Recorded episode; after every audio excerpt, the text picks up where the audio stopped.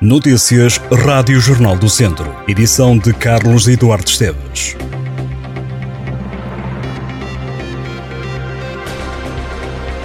António Silva e João Félix estão entre os jogadores convocados por Fernando Santos para a seleção portuguesa no Mundial do Qatar.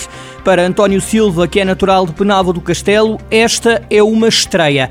Para João Félix, esta é a terceira convocatória para uma grande competição na seleção principal. Félix foi chamado para o Europeu 2020 e para a Liga das Nações, a que se junta agora uma convocatória para o Mundial do Qatar. O jogador do Atlético Madrid nasceu em Viseu, ajudou ainda Portugal em duas qualificações para o Europeu de 2020 e para este Mundial de 2022. Félix marcou três golos pela seleção A portuguesa. É esta a lista de convocados por Fernando Santos, guarda-redes Diogo Costa, José Sairo e Patrício, defesas Diogo Dalô, Cancelo, António Silva, Danilo, Pepe, Rubem Dias, Nuno Mendes e Rafael Guerreiro, médios Palhinha, Rubén Neves, Bernardo Silva, Bruno Fernandes, João Mário, Mateus Nunes, Otávio, Vitinha e William Carvalho e avançados André Silva, Cristiano Ronaldo, Gonçalo Ramos, João Félix, Rafael Leão e Ricardo Horta. A iluminação do Natal em Viseu vai ser mais modesta, mas chegará ao mesmo número de ruas que no ano anterior. Menos horas de funcionamento e menos dias de duração são algumas das medidas que a autarquia vai tomar para fazer face à crise energética. O presidente da Câmara de Viseu, Fernando Ruas, assume que os horários estão ainda a ser trabalhados para ficarem definidos mas avisou que vai ser mais ambicioso do que o governo, que pediu para a iluminação só estar disponível durante seis horas. O autarca disse ainda que a iluminação em causa será com base em lâmpadas LED e anunciou que este ano não vão ser ligadas a 1 de dezembro, como tem sido o hábito ao longo dos anos.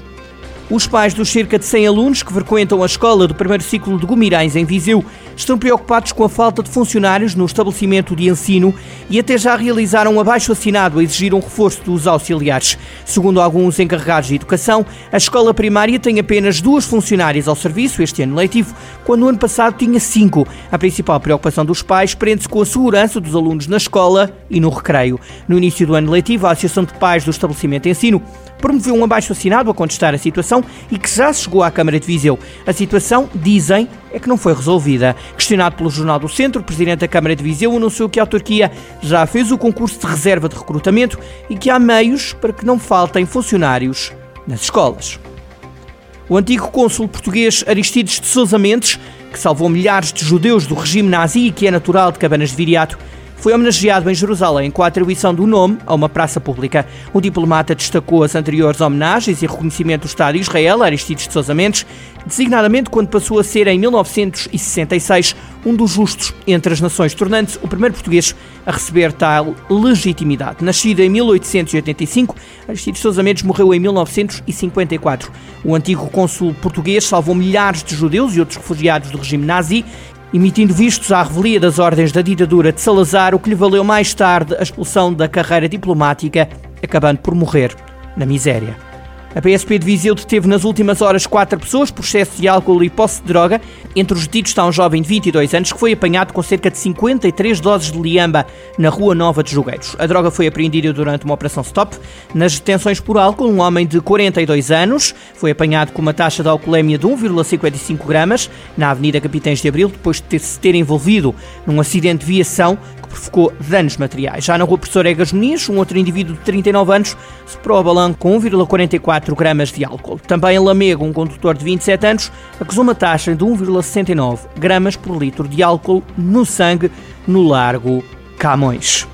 A encerrar esta edição de Notícias, digo-lhe que Marcos Bastidas é o novo treinador da equipa de juvenis do Académico de Viseu.